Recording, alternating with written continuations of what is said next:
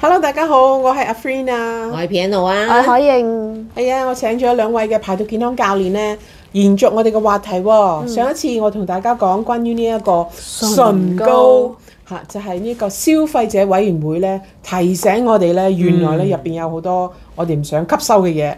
咁所以今次呢，我哋就講佢第二個話題喎、係就係關於益生菌啦。嗱咁我啊想講下先啦，嗯因為咧佢依度咧一打開益生菌呢一頁咧，你就已經見到咧，啊佢有三個問題咧，真係一般成日咧，我哋啲朋友都會問我哋嘅係喎。係係，嗯，佢又真係講到喎，好啊，第一個乜嘢叫做益生菌？嗱，因為咧消委會咧佢講喎，佢話一般成年人人啊嘅大腸裏面啊，可以有超過四十兆嘅細菌啊！哇！哇，如果兆咧用喺天文數字，冇錯，咁簡單啲嚟講呢，其實四十兆裏面呢，就有好菌同壞菌，嗯係、我哋平時呢，一般呢，大家都傾開會知道噶啦嚇。嗯咁好啦，咁佢第二個話題呢，就係話，咁點解身體嘅菌呢，特別好菌啊，會減少呢？嗯，原來呢，就係話一係老化啊，啊，呢樣佢多嘢。啲啊，你少啲啊。冇錯啦， 嗱一望啊知型嘅好菌咧好多過我啦咁。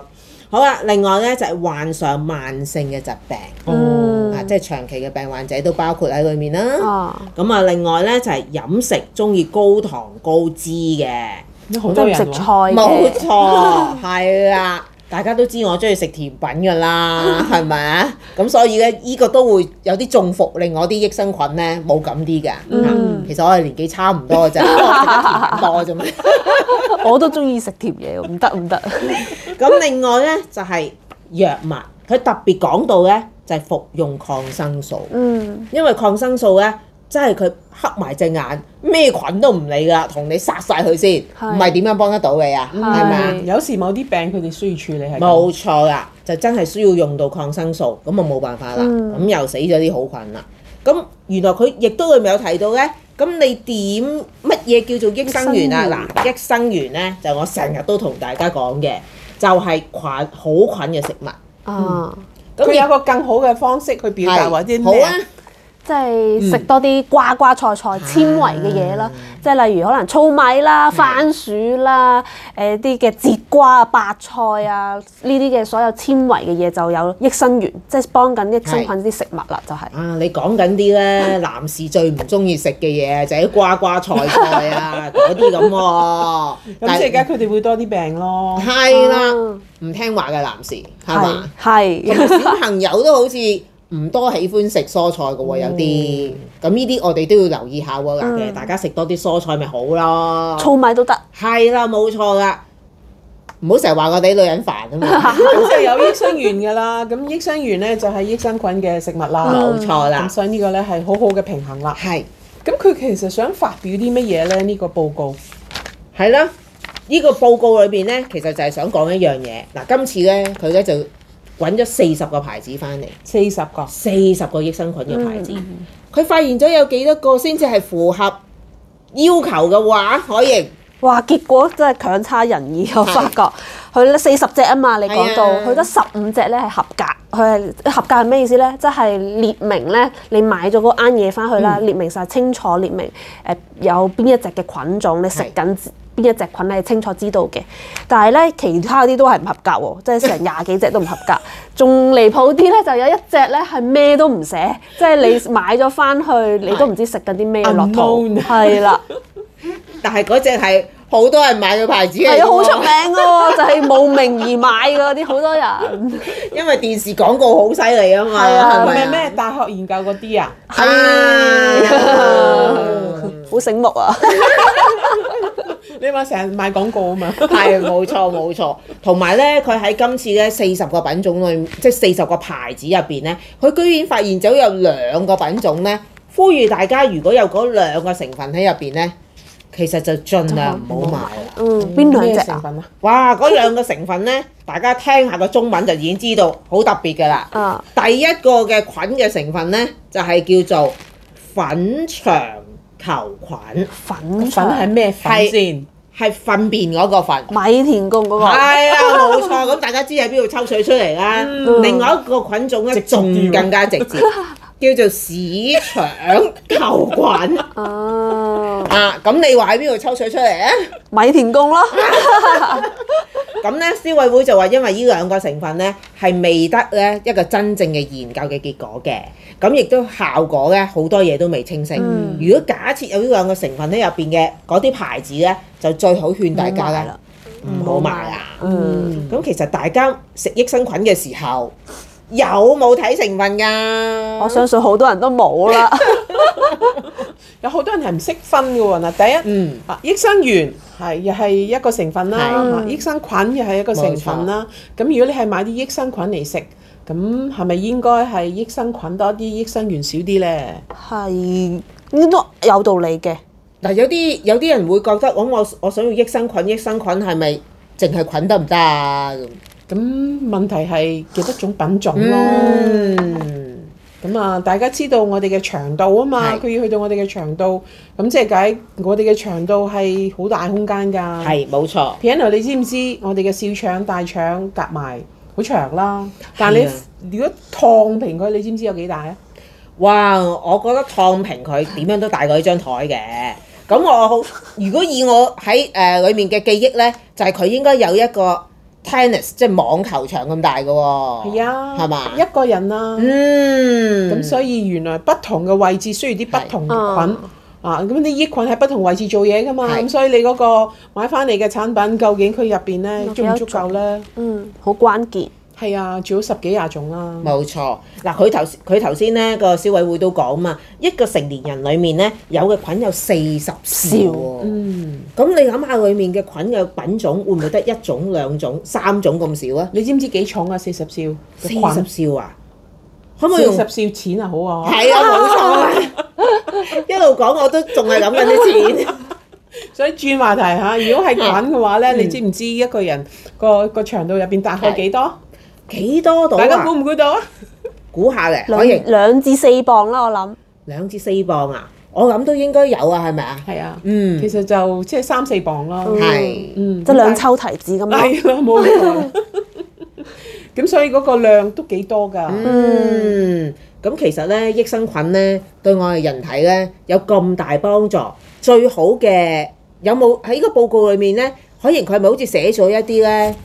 誒，好似話冇乜幫助，係啦，係咪真㗎？你你講嚟聽下。呃誒，我發覺咧，誒、即係留意到啦，即係除咗消委會講之外咧，都留意到出邊咧嗰啲益生菌，佢都標榜四個主要嘅功效嘅係。咁佢呢度提到啦，邊四種咧就係、可以改善腸胃健康啦，提升你嘅免疫力啦，可以改善你嘅過敏濕疹症狀啦，同埋係可以改善女性咧誒私處部位嘅健康嘅。咁、我都認同嘅呢、個，不過再詳細啲睇啦，其中一個位咧，佢就講到咧。係關於濕疹方面啦，佢就寫到咧話，雖然咧有唔少嘅海外研究啦，發表咧關於益生菌咧係咪可以改善濕疹，但係咧綜合咗好多大型嘅數據顯示咧。發現到咧，原來服用益生菌同埋服用安慰劑，病人嘅濕疹症狀咧都冇顯著減輕，但係當中嘅數據咧，即係嚴評估翻嚴誒呃濕疹嘅嚴重程度啦，都冇一個好顯著嘅差異喎。咁、我呢一個 point 咧，我就非常之唔認同啦。唔認同嘅係啊原因你解釋俾我哋聽係點啊解你唔點認同解咧？就係因為其實我哋嘅腸道啦，即係免疫細胞咧，住咗喺我哋腸道都有七至八成啊嘛，嗯咁即係主宰住我哋個免疫系統免疫能力啦。咁其實濕疹咧就唔係一個嘅單單皮膚病咁簡單，就係講緊我哋嘅腸道嘅好菌壞菌係啊咧個比例失咗衡。咁所以其實咧，如果你係想改善啦濕疹啦，從根源改善呢嗯啲過敏症狀咧，其實都係針對翻我哋嘅腸道啦。咁即係簡單啲嚟講，即係我哋要食翻足夠嘅益生菌。係。咁所以其實咧，絕對食益生菌係可以改善到我哋嘅濕疹過敏情況。咁但係我都知啦，O V 係有好多活生生嘅例子係益生菌係可以幫到我哋改善一啲過敏啦、濕疹嘅症狀啦。就例如我認識嘅 Catherine 啦，佢啱啱出世有個女女啦，都係一出世都有好多皮膚濕疹嘅問題。但係睇住佢咧用我哋 O V 嘅排毒啦、加益生菌啦，係逐漸係可以改善翻佢嘅濕疹嘅皮膚。而家個皮膚係滑捋捋㗎，好靚㗎。唔得唔單止喎，仲有係阿啊 Jason 啦，其實佢誒、呃都係有呢個濕疹皮膚嘅問題，佢都係堅持啦，用我哋 O V 嘅排毒呃加我哋嘅益生菌咧，佢嘅益誒濕疹咧，其實都係好一個明顯嘅改善。係冇錯，咁所以證明咧，益生菌本身咧係真係有佢好重要嘅角色嘅。係但係個關鍵喺邊度呢 p i a n o 你覺得？我覺得最重要嘅就係佢俾乜嘢成分你，嗯 Ừ. 即係俾咩菌種俾佢食，呢、個先至係一個關鍵咯。所以可能佢呢個研究報告咧，嗰、個菌本身唔 啱。啊係或者好少咯，係啊，都未未達到啊，可可以見到效果嗰個方式，佢就已經係做一個結論啦。嗯啊因為我哋身邊咧，實在太多咧真人真事咧，係因為食咗益生菌咧，而對身體係改變咗啊嘛，嗯係越來越好啊嘛。就唔係求其咯，唔係求其去買一個益生菌就可以做到你想要嘅效果咯，唔係求其每日食一兩粒就可以達成個效果。其實有一個 formula，、啊一個配方去做嘅。係咁所以 piano，你覺得我哋最重要要教識我哋嘅觀眾係乜嘢呢？就揀益生菌。我哋揀益生菌咧，最重要就係揀佢嘅成分係俾咗咩菌你，同埋裡面有冇擺益生元。嗯仲有佢究竟係用乜嘢方式俾你食嘅？係粉狀啊，定還是丸狀， 定還是有個 capsule，即係個好似膠殼咁樣包住？但係原來好有研究嘅，連個膠殼都好重要㗎。你去到個胃已經消化咗，咁點吸收呢？係係咪？如果個膠殼可以抗胃酸嘅話呢，哇咁就一流啦，嗯，咁就可以去到你條腸度係啦。啦，幫你做嘢啦，冇錯，所以我先至見到你啲暗瘡呢，越來越少啦。啊，多謝你。